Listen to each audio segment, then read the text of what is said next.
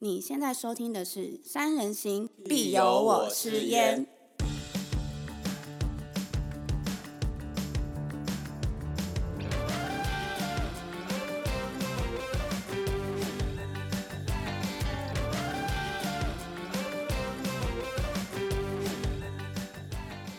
我们是一群爱山的孩子，希望透过 Podcast 分享每座山背后的故事、登山的经验和趣事、正确的登山观念以及装备的挑选和保养。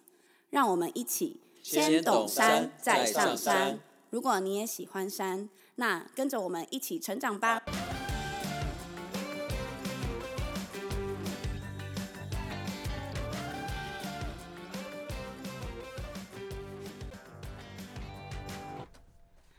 大家好，我是珍珍。大家好，我是 Barry。大家好，我是徐爸。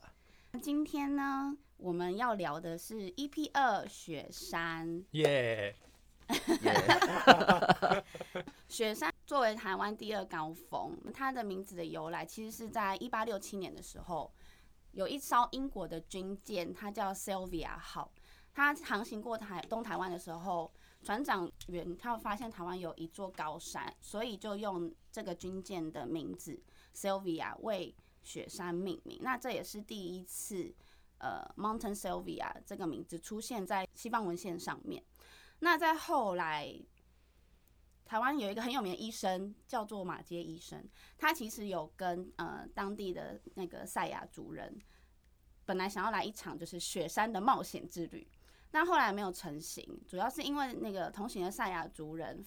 有等一下看到怎么塞样？夏族吧？我刚讲什么？塞夏族 是你说塞雅族？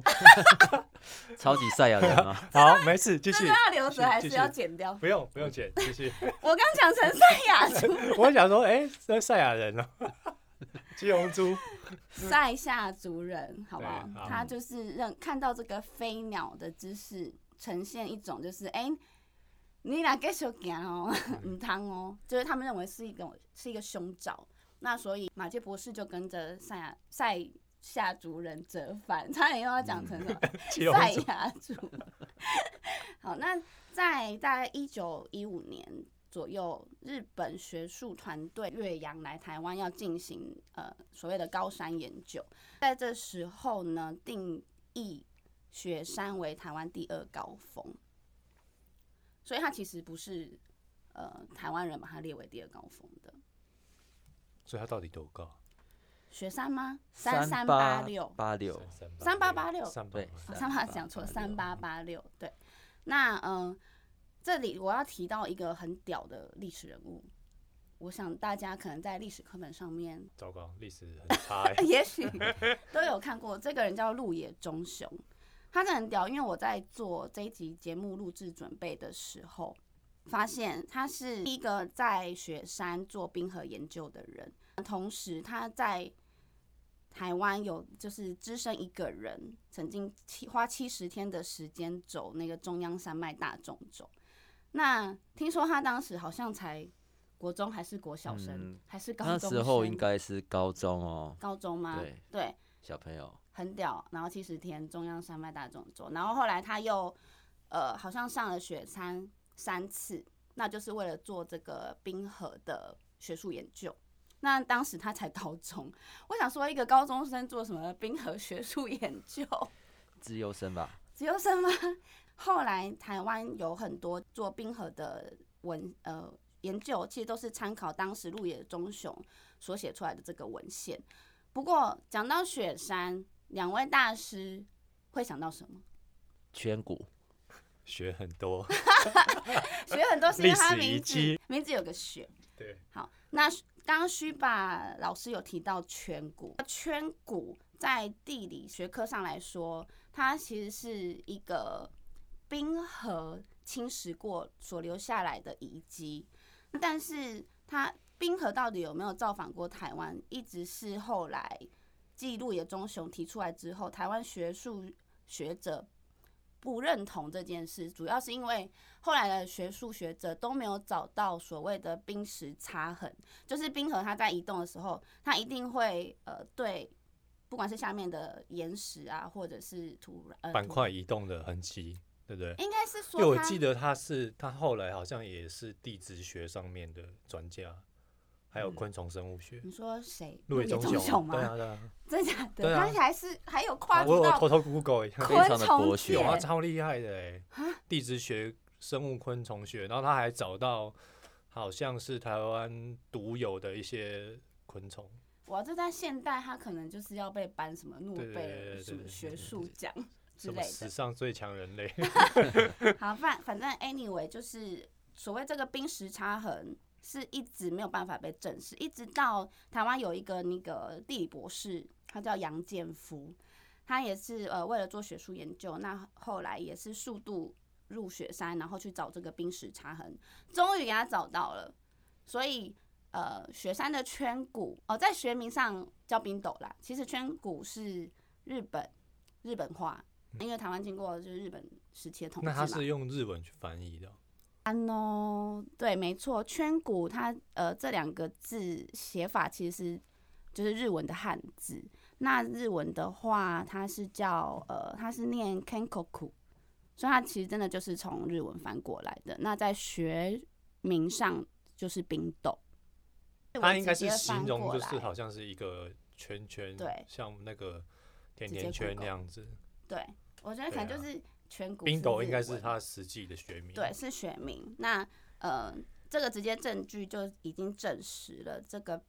雪山圈谷它就是冰河时期侵袭过台湾的一个遗迹。好，哇，那冰河时期是几万，好久了哦，很久，所以就是很屌，它是全台那时湾候最应该高还的没有啊。人类吧？那时候没有人类啊，白有垩有那纪冰个时冰河冰河纪绝物种，对。好，那、哦，我知道那嗯怎个么什么样三叶虫那种的，之类的 单细胞生物对啊，，补充一下哦，嗯除了雪山有圈谷，南湖大山也有圈谷，那没个错是更大更漂的亮范的围，对，南湖的不是比较漂亮吗？还是都一样，更巨大。更巨大？你知道台湾其实好像有八十几个全国哎、哦嗯，有有证实的吗？证实的，证实的。然后在光雪霸国家公园好像就有三十五个，哇哦，不好是圣斗士的冰河哦，也不是超级赛亚人哦，是塞夏族。好，那讲到雪山，我想问问两位大师，你们知道台湾是由哪五大山脉组成的吗？我只知道有好像有中央山脉跟阿里山，哎然后啊好像还答有三对个，两我个，补充，还有三个哦，秀姑 峦山没有，没有没 有，五大山脉。还有五大山脉，玉山对，玉雪山有答对三个，南湖没算不算？有不算。没有。好，我公布答案。好，台湾呢，除了刚刚说的中央山脉嘛，然后阿里山你哦阿讲里的山对，对，还有三个吗？没有了，你就讲了这样子而已。我哦，只你还讲讲了玉两个啊山，，玉山三个，对，少了两个。少两个就是一个就是我们刚刚讨论就的雪山雪山山脉，那最东边有一个海岸山脉，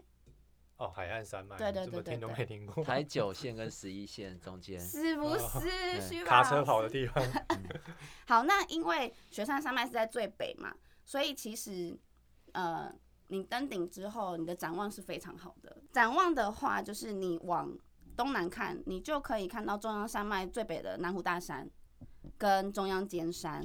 那你往南看，就会看到再往南段一点合欢山、奇来山。那往往西南看，你就会看到玉山山脉，大概是这个概念。那因为它的地理位置，的关，大概就是条条道路都可以到雪山主峰的一个概念。那像珍珍自己本身走过的路线是雪山主峰加东峰，就是一般大家广为人知的雪主东。我问要几天呢？这样子的行程，呃，是两天一夜。那我是去年好像是三月的时候去的，三月还四月，三月多吧？对三月多三月多。你怎么对啊会知道我怎么会不知道？ 你哦为什么大毛有跟我说啊，我自己我自己都不太不太记得，就好像是三三月多四月初那个时候。我们第一天是从大水池登山口，然后就是走到七卡山庄啊、上枯坡，再走到那个雪山东峰。然后再到啊三六九山庄。第一天是住在三六九山庄，那第二天呃，因为想要看日出，所以就是凌晨的时候从三六九山庄出发，那到黑森林，那第二天就是青庄了，然后再到圈谷，走立志行的碎石坡，就到雪山主峰，然后再原路折返这样。其实我自己在做这一集功课的时候，发现就是因为学主东其实是很大众化的一条路线，它的路径啊、路标啊都非常的清楚。那再加上它其实一路也是蛮平缓的，可以几乎说是没有什么难度可言。所以那时候我在准备的时候有点担心，说不知道要讲什么。对，那难度其实我基本上只会给两颗星。那上次松罗湖我给了二点五嘛，对，所以但是呢，因为雪山它其实是有高度上的问题，所以因为高度我又会再多给一颗星，所以总评比我会给难度三颗星。但呃，总结来说，我觉得它是非常适合新手。如果你想要试试看这种高山的登山的经验，然后呃，跟比较初阶的训练的话，是非常适合。真正有提到学主动，它是属于一个嗯，很像基比较基本款的路线。没哦，事实错上，呃哎、，等一下我我要强调，我讲的是在三季的时对，候、哦三，季我怕被不含骂。 冬季，不对含雪季。对，好，事实上，政府呃有在台湾的百越有分 A、B、C、D 三级，呃，像像雪主东，它是属于 A 级，是属于比较简单的，是没有错。但事实上，它有很多其他的直线，比如说呃 O 胜啊、Y 胜，呃，或者是到北菱角。好，这个可能是有到西加哦，它是一个比较挑战的路线。呃，事实上它很多地形，呃，需要需要一些嗯有经验的人，然后来走。没错，而且就是我觉得三人行里面这是卧虎藏龙啊！刚刚讲的这些路线，薛宝老师好巧不巧，每一条线都走过。大概讲一下，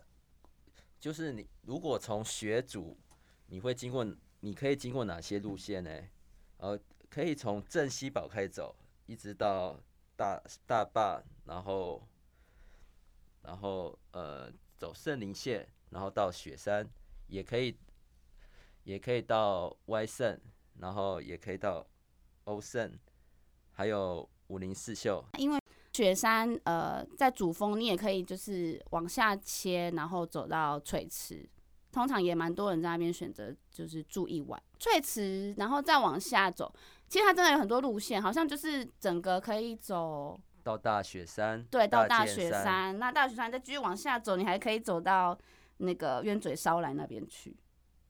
对，所以所以所以有有人这样子整个一大圈走完吗？我有觉得有，有人有很少吧？不多。哎、那这可能个要是不要走到一个月啊？因为像因为像那四个天哦中央山脉就是有什么南什么南一段、南二呃段北啊一、北一、北北二二，山我，不知道雪山山脉有没有人这样走哎、呃，没有，他他不是算在那个，他他没有里面这，样去分，对不呃对对？他不算在中央，对他不是在山脉中央大山众走脉，里但我面意思是说嗯，他有没有是像雪山山呃中央山脉这样？可能人家说什么雪雪南一二、雪雪一好像段、没雪听过二欸段，好像没有有雪他或雪许他见线，路线对有路雪线太见多了，线对，有雪见线，但好像没有像中央山脉这样子，对啊，什么北一北一段啊、二南南一、一南二二段嗯这样，对它比较像呃树枝状的分散开来，对。对对，它不是不说是直一直直线条这。样子。那刚才刚才真正有提到高度的问题哦，嗯，高度的问题，呃，事实上我还是比较新手的时候，呃，那时候走雪主东下翠池，看到翠池很兴奋，那时候有在越野跑，就在翠池跑了一圈， 对，跑了一圈，心肺有点受不了，好不像你哦，徐爸老师。然后就立刻引发了高山症。那时候的症状是全身乏力，在回枯坡上上宁县的时候，那时候几乎是被队友推着屁股上去。啊、原本预计我们四点钟就可以回到三六九，结果回程到了九点快十点，还在山上。哎、回到三六九，你是走学主东，所以你到学主之后下翠池跑一圈，然后又要回来到三六九哦。再再回、哦回到林线上，然后走黑森林，回嗯，到三六九，哇，然那也后是蛮长一那等于段，在里面耗了大概多五个多小时。没有错，因为走蛮非蛮常长一慢。段的。嗯，嗯到嗯后期高山症的反应，呃，是我在黑森林的时候，我大概每走十步就可以就会立刻站着昏睡，然后不时的呕吐，好可怕。然后我只能靠着队友，呃，一直坚把强 我叫醒， 然后慢慢走，龟速的走。然后值得一提的是，那时候呃晚上嘛，黑嗯森林里面好多眼睛、看着你，就是有橘色的眼睛、绿色的眼睛，呃，蛮大型的感好觉，可怕。可能是长鬃山羊之类的生物生物。那有有声音吗？还是他们就是你只有看到眼睛？他们有在动吗？有在动哦，真的假？因为对，然后山看羊着你，有在动的话，它应该是会跺脚，蛮大声的吧？我看不到，看我不只到看到眼睛可。能那时不候过啊太他那时候痛状苦况了都那么差了哎，怎么啊，能好会可怕哦！对对对。那你吐是是有东西吐出来的吗？有有还是有已经到那种干腹呕水啊的什么的，吐腹水对那种的，还是胆汁哎什么那个的，很恐怖。那很痛苦哎、嗯，一点一点的吐，就是不断的呕吐，吐然到后没东西头吐，痛啊、昏睡啊这样子，那肌肉无力，会完全无力，走路像个嗯有点中风的老先好生一可样怕，哦！所以哎是无法克制，没有错。那就应该什只么能感靠觉就意志力在在撑。可是那时候是轻装吧，对不对？因为你东西应那该时放候在三六九是。轻装，没有错，哦，东西放在三六九，所以奉劝各位，如果你体能很好。呃，你在平地体体能表现非常好的话，你在高山你千万不要做出让自己心异人肺异于常人的心体 心肺，质太高的事，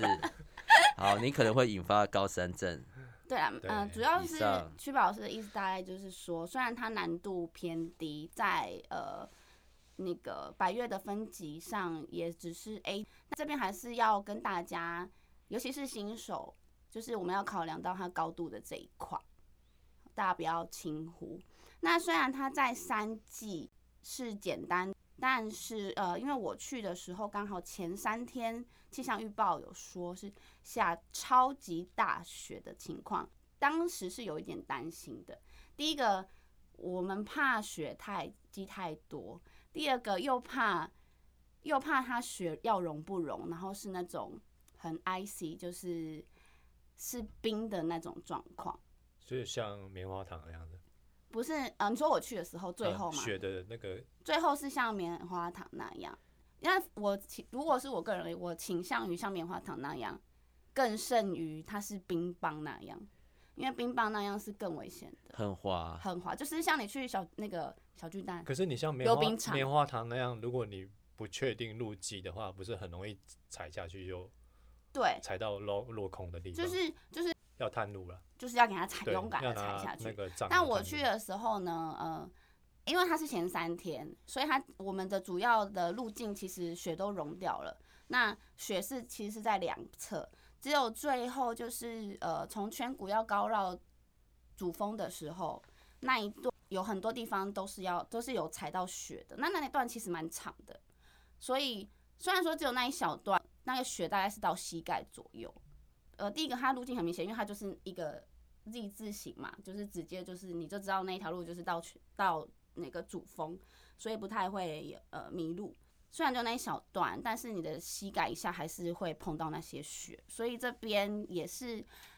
提醒大家，如果你在去的前几天知道其实有下雪，虽然不是在雪季，那会建议大家不要穿我们平常你知道完美专用的那种 Legging legging，对，紧身裤，没错，因为它一定会湿。对啊，对湿的话，这边我跟大家分享一下，嗯像我们一般爬三季或者是三季的白月啊、中级啊、小白月啊，现在大家 IG 上面看到一片就是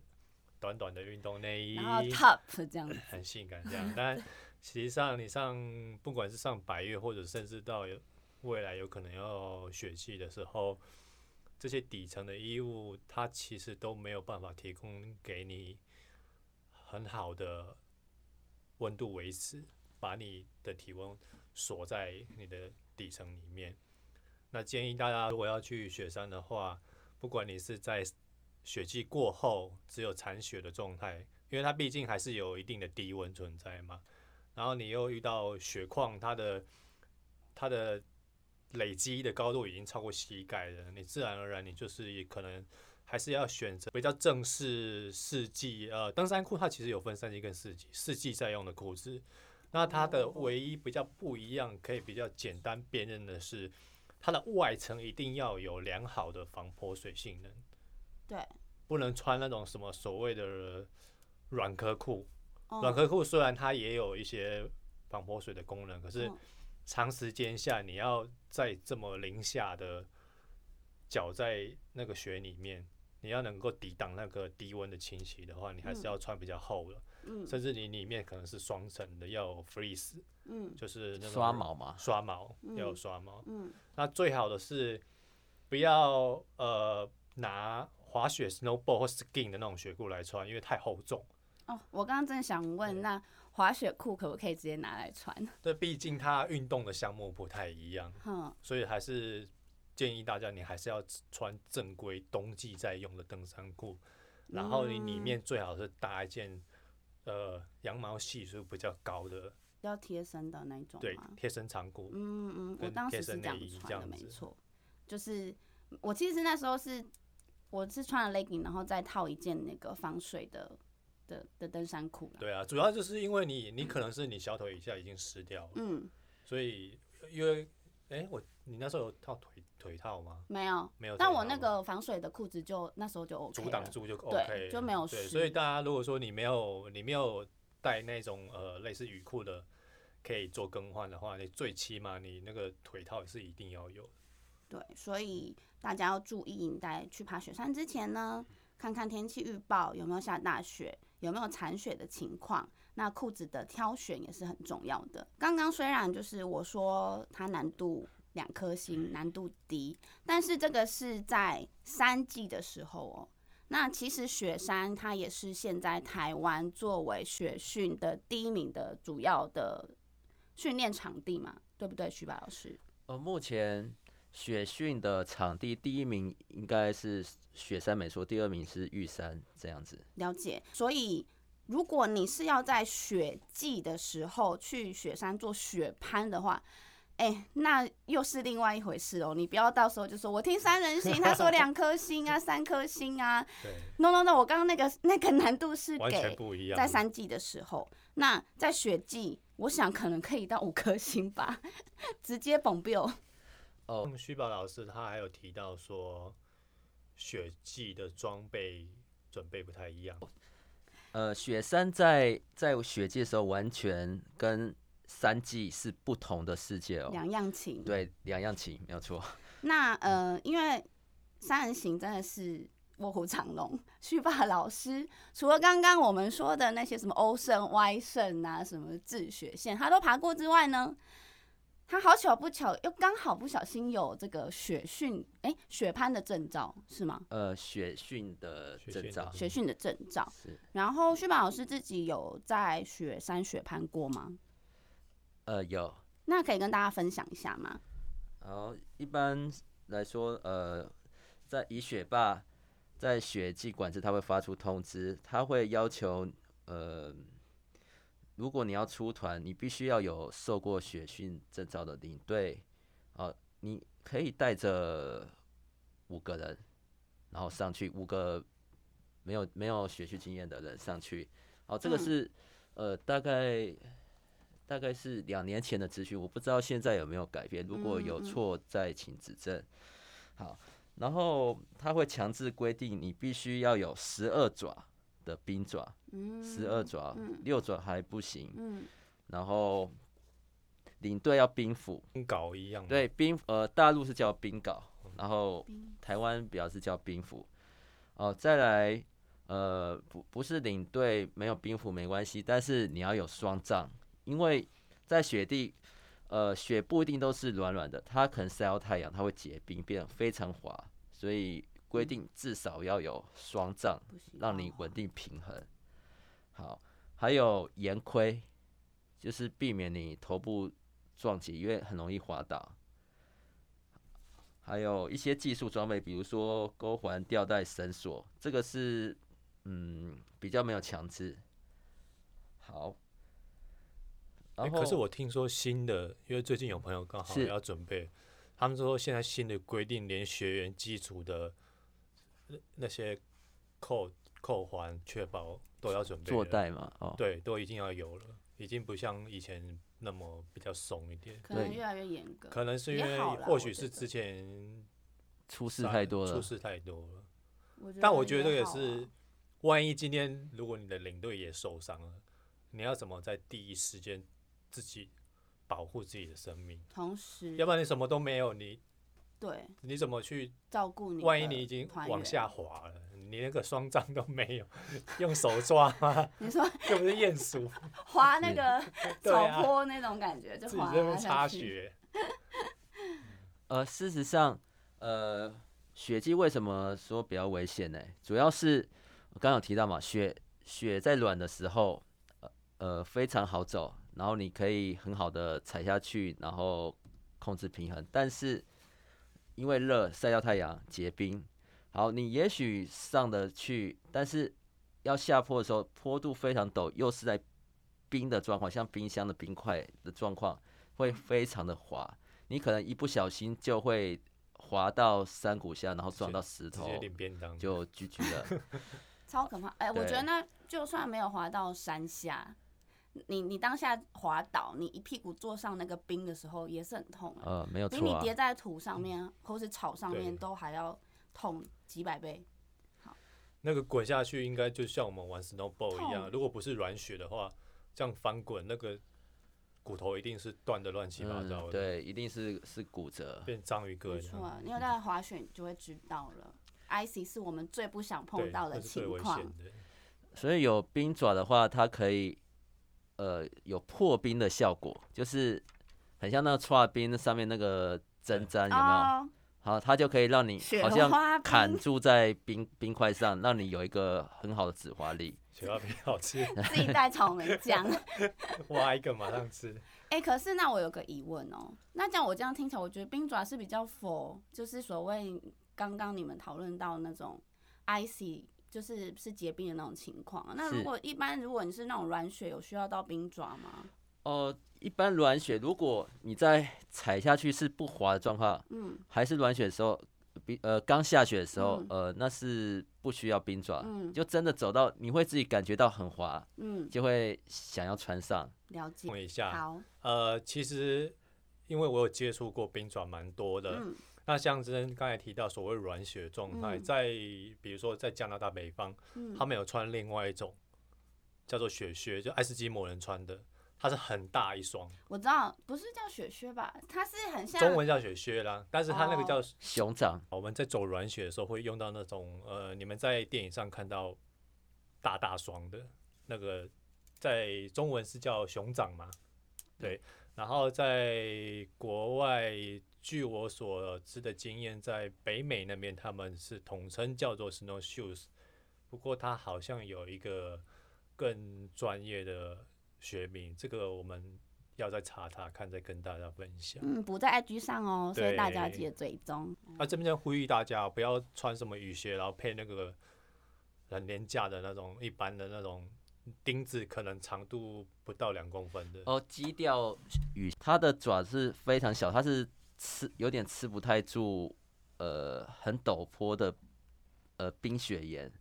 好，所以那个是真的不适合。啊，如果然后有的人习惯登山穿雨鞋啊，但是雨鞋是软的，你要上冰爪的话，十二爪冰爪，哦，那个可能走一走会松脱，在有地形的情况下嗯是非常危险的、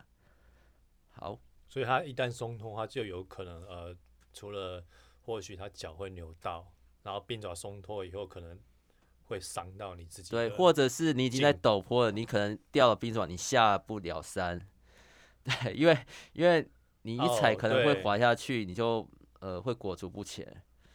这部分在这边呼吁大家，就是说，像这种安全性的装备，当你如果要上到三季以后，甚至雪训，真的雪训真的是另外一个世界，包含冰拍，你的基本的装备，你的硬底鞋、你的冰爪，甚至你的御寒衣物、你的双杖，还有，当然，如果你预算比较够一点，你可以买正规的冰攀包。冰攀包它上面所设计的功能跟你使用的方方向性都是针对你当下地形的应变能力去设计的，跟一般的登山包有点不太一样。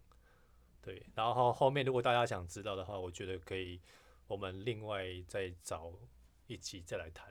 装备部分。嗯，好，那我这边呃刚有提到雪雪训嘛，好，那我来提一下雪训我们都在做什么呢？啊，我们学的呃技巧会是第一个步伐，就是你穿上冰爪，如何用鸭子步、之字步上升下降，哦，各种步伐，然后如何不踩踩到你的雨裤或或裤子，就是如何好好的走路，安全的走路。然后第二个是雪地装备架设，包含绳结，确保垂降雪装的运用，还有结绳队。呃，比如说你之后对海外远征，比如说八千米的山有兴趣啊，这个这个都要学学习。像最近登台山湾时界，尚的对这是要怎么说？登山界果一果个吗？姑姑吧，一个突破，对他应该算探险家了吧？好厉害！对啊登山家。探险第家。三家，respect，哎，好，再来第三点，避难所的架设，如何在雪地的避难所架设呢？呃，如何盖雪墙、挖雪洞，在雪地有保暖，这个也会学到。再来是第四个滑落自动，呃，因为很陡的坡又在冰面上，可能会造成你跌倒啊、你要怎么让自己停下来？如何用冰斧或冰镐呃，在你滑落的时候紧急停止哦，自动，这样真的这个嗯会学习到。然后在第五个雪地基本知识，包含高山症、湿温以及各种雪、松雪、软雪、干雪、湿雪的分别或冰雪原，大概是这这五大项。所听以起来很有趣。所以它其实这样听起来，你要学的技能是真的蛮多的欸、对，嗯跟三季完全不同。很有趣。那旭宝老师，你学这个雪攀，你有想要就是远征，像你刚刚说 的远征国外的哪一座高山吗？呃，我对尼泊尔的八千米还蛮有兴趣的， 然后也走对过你伊之 E 前有比讲西。过，对，然后之之前走过那一段，会蛮想再回去，甚至可能可能也许从六千开始。哇，那徐宝老师跟我不一样的地方，像我走过一比七就觉得，哎、我觉得我到这个五千八 OK 了， 他他就是想要到八千八，这个就是缘我分吧。我觉得六千米以上好像又是另外一个境界。我觉得应该六千对以上是啊六千另以外上一就个，是因另外一个为境界。对，开始会有一些冰系啊、嗯冰系之对类啊的，那就是冰系，你还要得学一些攀岩的技术，对冰攀也用得上。是哇，希望徐宝老师有一天可以，加油加油！对啊，希望希望，果果第二人，跟我第二好不好？这个不敢想。我们在圈谷要左切荔枝坡，就是走那个碎石坡到主峰的这一段呢。当时跟我一起爬山的友人大毛先生， 当时他就做了一件蠢事哦。 如果你有在听的话，没有跟着我们一起左切，他就直直的往圈谷里面奔去了。一开始他是想说要去探个路看一看，然后再就是往左切回来主要道路上面。但是后来他发现他切不回来，因为根本没有路。然后他在圈谷里面的那个植物是硬的， 硬刺的，刺的植刺物刺的，对，就是你穿过你会哎奇痛哦是无玉比。山金吗？也也会有，也会有吗？对对然后就是他，然后又没有道路，所以他只能就硬着头皮一直从圈谷那个大碗宫里面的最深处，然后一直就是攀爬，然后整个直直的往上，直接到北岭角，从北岭角再靠回去呃雪山主峰。当时考选我们是有带无线电，所以我们是就是所一以他直算用。他算先锋，对不对？他后算面他他上去先他锋有跟着做标记点嘛？他没有，但是呢，我们后来有跟他讨论为什么他当时其实因为他这样是非常危险的。对啊，他当时那时候是还好我们有带无线电，所以一路上是用无线电跟他保持联系。中途也有就是试图就大喊啊什么的，然后用无线电就是叫他回就是回来，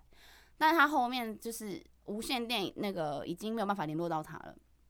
他的那个他穿红色的外套，好显示很显眼，所以还看得到他的，他还在小点点对小的点移点动对，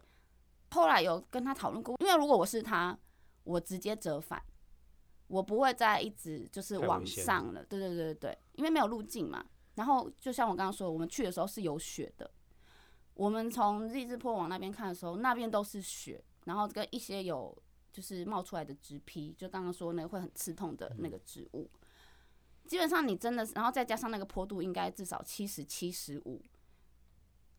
的情况下，我是他，我真的折返。但是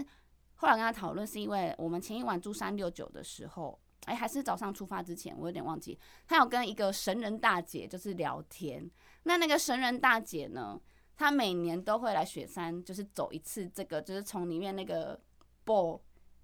直接就是走圈谷切上去，然后直接下翠池的这个路线，所以他才敢这样走。对，所以呃，并不是说他完全的无知的嗯情况下，因为我想也不太可能啊，对啊，因为那个是蛮可怕。我们那时候同行的友人有帮他拍一张照片，他在那个就是到达零线那一刻，然后那个雪啊、然后他手这样扳啊，超像在拍什么雪地救援的封面照。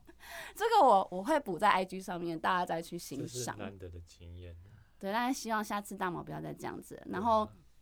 我们那时候等大毛出现的时候，已经我是脚程比较快，我在呃主峰上面等后面的人已经等了半小时，身体已经冷到不行。然后大家到了之后，我们又花了半小时的时间在等大毛。那他到的时候，我们还做一个对呼，就是说大毛领队负责脱队， 因为他在当场，他呃这一这一次就是雪山是他主揪的，那主揪的人还抛弃我们，然后自己去就是从圈谷这样子爬上去。然后那时候超担心的，因为我等等于说整整等了一个小时，身体很冷之外，更多的是担心。然后那时候有人在用空拍机在拍空景，我还跟他说：“你可不可以用空拍机帮我飞过去那边，就是北林角那边、嗯看一下有没有一个穿红色外套的人呢、对，对啊可是后来他没用空拍机飞过去，因为他说那边好像就是其实太远了，他怕空拍机会没办法换回，对对对啊对，反正就是担心啦。那呃，这是一个小插曲，跟大家分享，也分享给大家。如果新手的话，哎、不要贸然就是从圈谷那边靠上去哦，大家还是走那个荔枝坡。对对对呃，我再补充一下哦，嗯，呃，一般那个呃，在圈谷雪季的时候，如果你雪下的够大，原本的传统路径就是所谓的呃看得到的路，它会完全被掩盖住，嗯甚至连植被都掩盖，嗯嗯，哎所以嗯很在圈谷雪大的时候，很容易你就是要走